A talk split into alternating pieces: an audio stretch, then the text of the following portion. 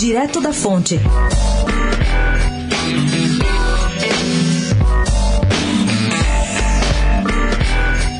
O governador João Dória embarcou ontem para Davos, na Suíça, na primeira de muitas agendas internacionais que vai ter ao longo do ano de 2020.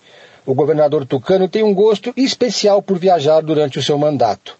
Em 2019 foram nada menos do que nove viagens internacionais. Ele esteve nos Estados Unidos, esteve na Europa e também esteve na Ásia mais de uma vez. Para Davos, na Suíça, Dória vai levar dois secretários que sempre o acompanham.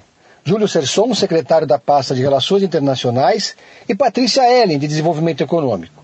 Patrícia Ellen, diga-se, é uma das grandes apostas políticas do governador.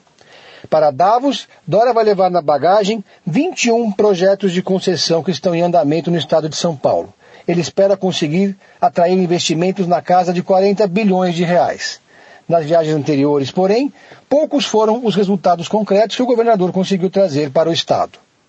Pedro Venceslau, especial para a Rádio Dourado, direto da fonte.